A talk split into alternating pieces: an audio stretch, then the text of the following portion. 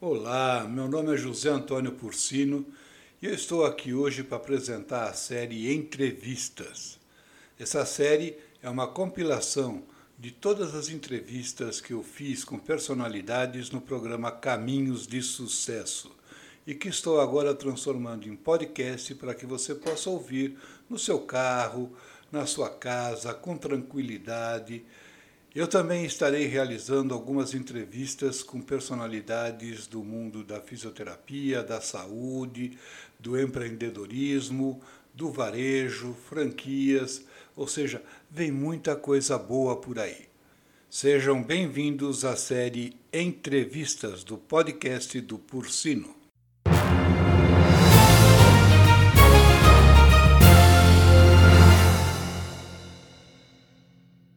E quando a gente fala de caminhos de sucesso, a gente não pode deixar de trazer um empresário que tem uma frase fantástica. Eu adorei. Na hora que eu bati os olhos nessa frase, eu falei: eu tenho que caçar esse homem e trazer para o programa, porque realmente é visão, mas muita visão.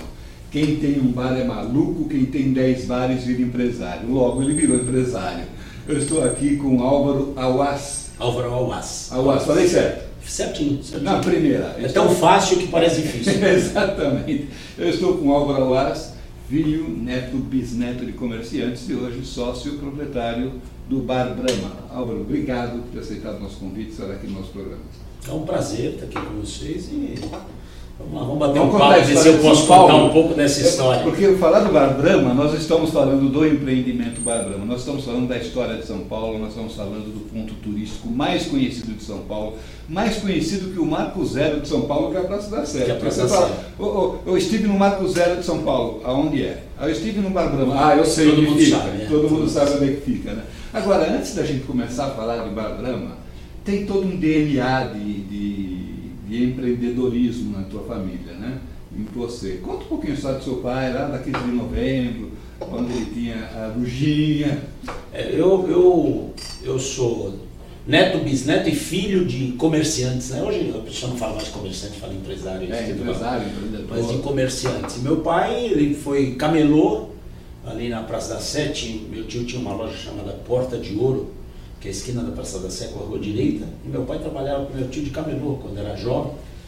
E, e aí ele se estabeleceu no centro de São Paulo, teve lojinha na Praça da Sé, na 15 de novembro, eh, ficou aproximadamente 50 anos na 15 de novembro, 15 de novembro 269. O meu primeiro emprego foi no Banco Comercial Brasil, na, na 15 de novembro. Acho que eu passei lá em frente, eu usei essa loja, usei essa, esse local, porque eu também tenho idade. É, é uma, uma entrada num prédio encostado na atual Bolsa de Valores. Ah, tá, eu sei. É, é pertinho. Existe até hoje esse local? Não, fechou. já fechou? Era uma loja. Ele faleceu há cinco anos e aí Uhum. ele ficou até o último dia da vida dele, ele trabalhou.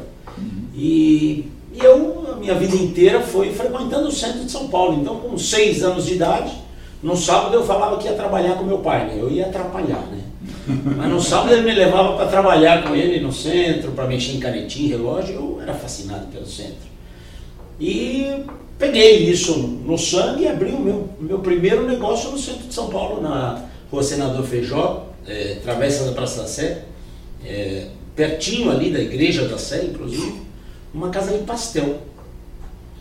E dali eu fui desenvolver. Foi em 1980. 1980. É. Abri uma casa de pastel, abri outra, abri outra, abri outra. Eu sei que em três anos eu estava com umas cinco, seis casas de pastel, todas no centro de São Paulo. Rua Riachuelo, Rua Senador Feijó, Benjamin Constant, eh, ali perto do antigo Mapping, na Xavier de Toledo, 7 de Abril, tudo ali no centro de São Paulo. E fui indo com casas de pastel durante muitos anos. Na verdade, antes do Brahma, eu já tinha empreendido em quase 40 negócios. Antes do Brahma. 40, né? É. E muito empreendedorismo, mas pouca noção de gestão, né? Na época era canetinha atrás da orelha e vamos, né? Papelzinho para cá, para lá. Eu abri- pelo feeling, né? é, juventude, Tem bastante gente intuição. tá dando lucro. Exatamente. Não, e você, ah, sem essa, essa, essa característica de gestão, eu abria um negócio, focava naquele e os outros iam ficando para trás. Né? Uhum. Então, abrir um vai bem, o outro vai mal, fecha. Aquela loucura toda, em 1908, aí eu casei. Em 1986, a minha ex-mulher, a mãe do, do, meu filho, que hoje é meu sócio, tem 29 anos, a minha ex-mulher queria conhecer a Europa de qualquer jeito e eu vendi um, um carrinho, peguei uma grana e fui para a Europa passar uns 20 dias. E lá eu fiquei apaixonado pelos bares dos centros das grandes cidades. É. De, de cidades Fiquei apaixonado aqueles cafés de Paris, aquelas. Apaixonado. Eu falei, por que, que o centro de São Paulo não, não pode ser isso, né? É, eu, eu, eu vivi muito tempo no exterior e um, um dos países onde eu vivi, que é a Alemanha, na cidade de Hannover, a, a minha filha me ensinou a gostar tomar café no centro da cidade. É. Ela pegava o metrô, chegava no centro, aquele local fantástico que você podia andar, e cada uh, local de café tinha uma especialidade um pouco diferente, o pessoal sentava, batia, batia papo, uma coisa. Eu comecei a gostar disso lá. E, e a gente não via essa mesma situação, eu estou falando agora de 2000, 2002 eu não me lembrava dessa situação aqui em São Paulo, a não ser lá nos idos de setembro. Mas isso é no mundo inteiro. Se você vai ver aqui perto de Buenos Aires. Nossa, que locais fantásticos. Que delícia lá, né? aquilo, né? Que locais fantásticos. Que delícia. O que acontece é que, que São Paulo não se planejou, né? Então, é, houve uma fuga do, do, do, do comércio para os shopping centers por uma questão de comodidade, conforto, segurança, estacionamento, todas essas coisas, deslocamento, tudo isso que a gente pode imaginar das grandes cidades. Houve uma fuga do, do mercado do centro financeiro para Paulista, para Berrini, e o centro ficou sem planejamento, sem, sem, sem função para a cidade. Abandonado. Abandonado, abandonado sem utilidade para a cidade. Eu sei que eu voltei em 1986 e eu abri no Largo Santa Cecília, é, 1991, foi em 86 e 91 abrindo no Lago Santa Cília um espaço chamado Café São Paulo Antigo. É, você vai me dizer que é loucura, mas num espaçozinho de 100 metros quadrados eu tinha jazz todas as noites. Eu cheguei a colocar show do Jamelão, do Dori Caymmi, da Claudete Soares, do Jair Rodrigues. É, num, lugarzinho em frente ao, o metrô Santa Cecília ali. E aquilo era um sucesso. Era um sucesso, porque eu vim com aquele sonho da Europa e deu certo. E aí, meu, ali dentro do negócio, claro, o Bar Brahma você conhece, ele conhece. no momento que eu anunciei que eu ia, eu ia trazer você no programa e falei sobre Bar Brahma, eu recebi umas, uns 5, 6 e-mails de conhecidos meus dizendo, nossa, tocou meu coração agora, viajei no tempo. E para ser amigo meu, você tem seus 58, 55, é. 60 anos de idade da época que a gente frequentava o centro. Um deles contou uma história fantástica. Ele falou: trabalhei no Bar Brahma. Olha que legal. Eu falei que bacana. É, e hoje ele tem um escritório aqui nesse andar, nesse mesmo local aqui da TV. Nesse mesmo andar Olha que, que nós estamos. E ele comenta comigo: eu quis fazer uma viagem para o exterior e fui trabalhar no Bar Brahma de garçom. Fiquei um ano e meio trabalhando no Bar Brahma de garçom juntei meu dinheirinho, fui para o exterior, voltei e ainda trabalhei um pouquinho mais de tempo lá também para conhecer. Você ver, tem gente que a, a, vida dele, o Bar Brahma faz, faz parte, parte da, história da vida. Eu digo que, que a, a, os locais tradicionais, um dia um amigo meu eh, chegou para mim, e, logo no começo, quando eu abri, eu estava em muita dificuldade, falou, puxa, o que, que eu faço? Como eu posso te ajudar? Né? Eu falei para ele, frequenta. Né?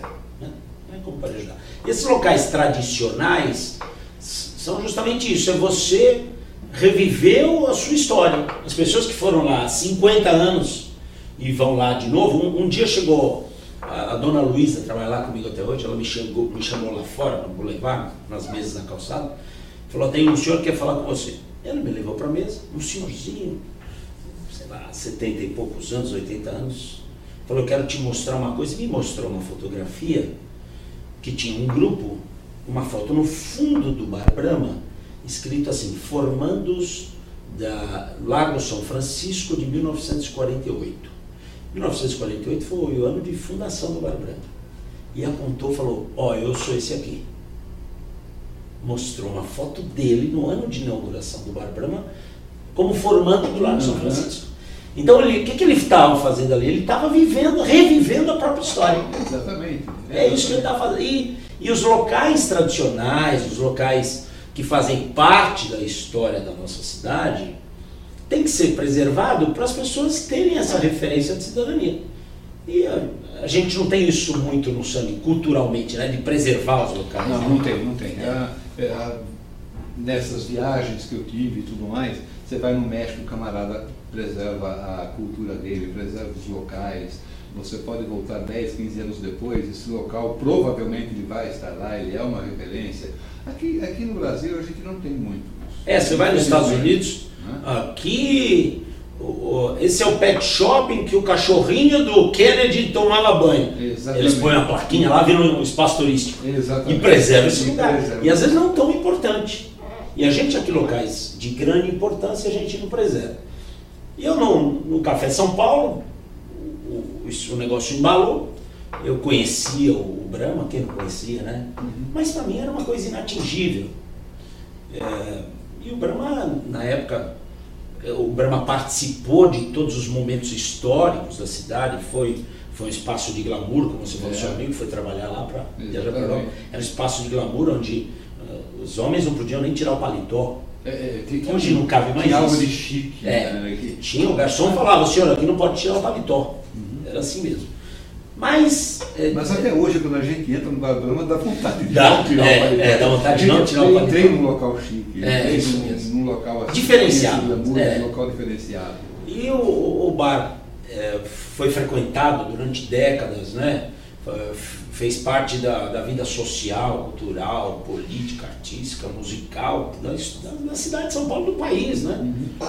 É, Como pessoas... que surgiu na tua vida? Como você falou, estava é, no Café São Paulo? Estava no Café São Paulo e o Bar Brahma fechou, saiu em todas as televisões tal. Todo mundo ficou muito triste. É, todos os donos de bar também ficaram tristes, porque o Bar Brahma é uma coisa ao concurso, não, não, é um, não é um concorrente de ninguém. Os donos de bar não, não consideram o bar um concorrente, né? É algo fora do, de série, Entendi. né? Então, e eu, todo mundo ficou triste. Passou um ano e pouco, isso foi no final de 99, eh, começo do ano de 2000. Ele encerrou as atividades final de 98 e ficou fechado. Começo de 2000 eu recebi uma visita de um, de um senhorzinho, é, senhor Armando, hoje eu sei que ele é procurador de Estado tal, mas na época eu não conhecia Chegou de madrugada num, carro preto com motorista, desceu e eu no caixa do, do meu bar, do Café São Paulo. Ele falou, você é o Álvaro, né? Eu falei, sou. Eu falei, eu, eu pesquisei todos os donos de bar e só você vai conseguir ressuscitar o Bar Brahma. Ele falou isso para mim. Eu fiquei assim, né? duas da manhã, meio o senhor são, ele não tinha bebido. Se ele tivesse bebido, ainda falar, motorista, carro preto. O motorista desce, vai no caixa do balcão e me fala isso. Direto, ele não foi passear no bar. Foi para me falar isso. Ele falou, eu pesquisei a sua história do seu pai, sei a sua história no centro de São Paulo, sei a sua história no Café São Paulo. E a cidade não pode se privar do bar para alguém tem que reabrir esse espaço. E eu fui para casa, fiquei sem dormir aquela noite. No dia seguinte, o meu filho morava comigo. Eu liguei para ele, o nome dele é Cairê, falei, Cairê, eu vou abrir o Bar Brahma. Também, também foi no impulso, né? Impulso. Ele falou, se pensa um pouco mais. Falou, mas eu não tenho um centavo, eu tinha acabado de fazer um negócio que não tinha dado certo, estava com problemas financeiros, mas eu vou abrir. Aconteceu isso, isso, isso. E fui atrás. Fui atrás, Fui atrás de quem era o dono do prédio. Eles estavam alugando para uma igreja, né? Olha só do que a gente. Com... Nada contra as igrejas. Nada contra a igreja, mas, cada um no seu lugar, né? Cada um no seu canto, é, né? Deixa o cada, cada um no seu quadrado. Né? Cada um no seu quadrado. Ali não, é, não, não, não, tinha cabimento, tinha não tinha nada a ver. E, e eles estavam com o contrato pronto. Mas o proprietário do prédio é uma empresa que tem muitos prédios no entorno, muitas propriedades no entorno. E eu falei, eu preciso convencê-los do contrário. Montei um projeto e falei para eles, ó, vocês vão alugar para a igreja. É, isso vai trazer provavelmente a cidade nesse, nessa roda, a roda da história do centro de São Paulo está num momento decadente. Tem que ser feita alguma coisa para reverter a roda da história. É, naquele, naquelas, naquela época o Marcos Mendonça estava abrindo a Pinacoteca do Estado, uhum. a Estação das Artes, a Sala São Paulo, estava tudo, mas eram, é, eram projetos mais sofisticados, que não traziam o, o, a população paulistana mesmo, que ferve, que como a gente não tem praia, a cultura paulistana acontece nos bares, né? Não trazia esse público. Eu falei, então, só que se vocês acreditarem no meu projeto, quem sabe eu valorizo todo o entorno e as outras propriedades de vocês. E eles acreditaram no meu projeto, engavetaram o contrato com a igreja, me deram um bom tempo de carência. Para você ter ideia, a igreja estava na época alugando por 25 mil reais o espaço. Eu fiquei um bom tempo, mais de ano, sem pagar um centavo. Mas apostaram, porque eles estavam apostando na valorização de todo o entorno. Apostaram. Apostaram e um ano e pouco depois me endividei, vendi carro, essas coisas malucas todas. No dia 9 de janeiro de 2001 eu reabri o Bar Branco. Reabri, é claro, inauguração é aquela festa, né? Vamos lá. Inauguração é aquela festa. Uhum. 900 pessoas mais e o dia seguinte. Né? Como você consegue tirar as pessoas do conforto, né? E falar, eu vou para o Bar Brahma no centro de São Paulo, que está inseguro, que está sujo, que não tem transporte, que. tudo isso. Né? Ninguém ia para o centro de São Paulo. Um amigo meu, nos primeiros eventos que eu fiz, falou, eu quero te agradecer, porque você me convidou para vir num evento aqui no centro e eu me perdi. Eu não consegui chegar. Eu tenho 40 anos de idade e eu nunca tinha vindo para o centro, eu nasci em São Paulo. Então, ao me perder, eu me achei. Eu conheci o centro de São eu Paulo. Percebi eu percebi quanto tempo Paulo. eu perdi. É. Exatamente. E ele conheceu o centro, circulou até achar o Bar Branco. Uhum. E aí, daí para lá, se eu tem... Não, acho que tem dois programas para fazer. Tem dois programas para fazer. É eu, eu, preparei aqui uma quantidade de coisas que eu quero saber, que eu acho que nós vamos ter que fazer uns dois programas. É, tem só. bastante coisa. O... Você comentou sobre trazer o pessoal para esse local, reabrir o Bar Brahma. Agora, é mais difícil ressuscitar do que. Muito mais difícil. Você dar vida é mais fácil do que você trazer a vida novamente. Porque ele fazer todo um trabalho de pesquisa todo, que não, todo um trabalho de pesquisa. Não perder a identidade dele, né? Isso, a gente, a gente é, nessa pesquisa estabeleceu os três pilares que seriam eh, os pilares de, de, de trabalho para ir buscar essas pessoas de volta, ou novas pessoas, né? os ex-clientes os não clientes, né? que a gente chama. E a gente estabeleceu a tradição, a música e o shopping. Né? O chopp tinha que ser um chopp de qualidade. Hoje vários bares têm um chopp de padrão e tal, mas há 13 anos atrás não eram muitos, não. 15 anos atrás foi, vou fazer 13 anos que eu lembro. Então o chopp tinha que ter alto padrão. A tradição é, é isso, é, é, tocar no, no íntimo das pessoas para virem é, no sentido de vestir a camisa da cidadania e da cidade, falar eu vou para preservar, eu vou para ajudar, eu tenho que frequentar porque esse projeto não pode morrer. Então trabalhamos muito isso e a música. Esse é essencial. É, e aí, aí a gente fala de Demônios da Garoa, a gente fala de Rui Peixoto, a gente fala de Angela Maria, Angela Maria Elza Soares, e, aí, e o Jamelão, que fez dois anos e meio de temporada, fez o último show dele no palco do Bar e ele com 94 anos ele subia no palco, com uma dificuldade aí ele sentava e soltava aquele vozeirão. E cantava duas horas e meia e falava, eu vou parar porque os meninos aqui não estão aguentando mais. Olha só, nós vamos voltar já já para continuar ouvindo a história do Bar e desse empreendedor Álvaro Alves, que realmente tem um DNA de empreendedorismo fantástico na veia. Mas como ele gosta de falar, comerciante. A gente volta já já.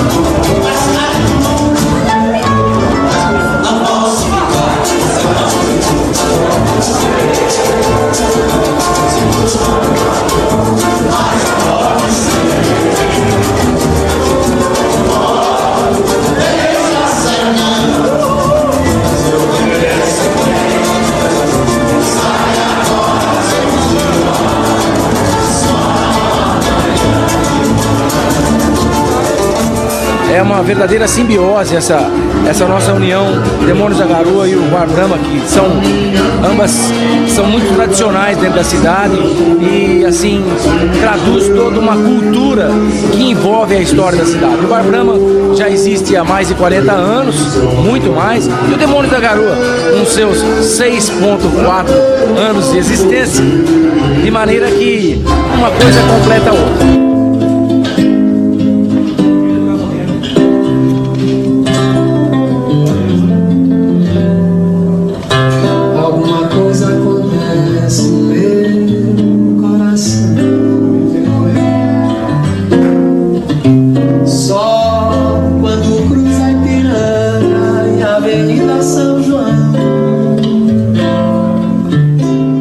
Logo no início do Bar Brahma, um amigo meu chegou para mim e perguntou: Pô, eu tô vendo a dificuldade de você fazer o seu trabalho, como eu posso fazer para te ajudar? Eu falei: frequenta. Então, esse é o recado. Frequenta os lugares legais de São Paulo para eles não morrerem. Então, para não morrer tem que ter vida, tem que ter gente. Então é isso aí, gente. Para estar tá vivo é só ter gente. Então vamos frequentar.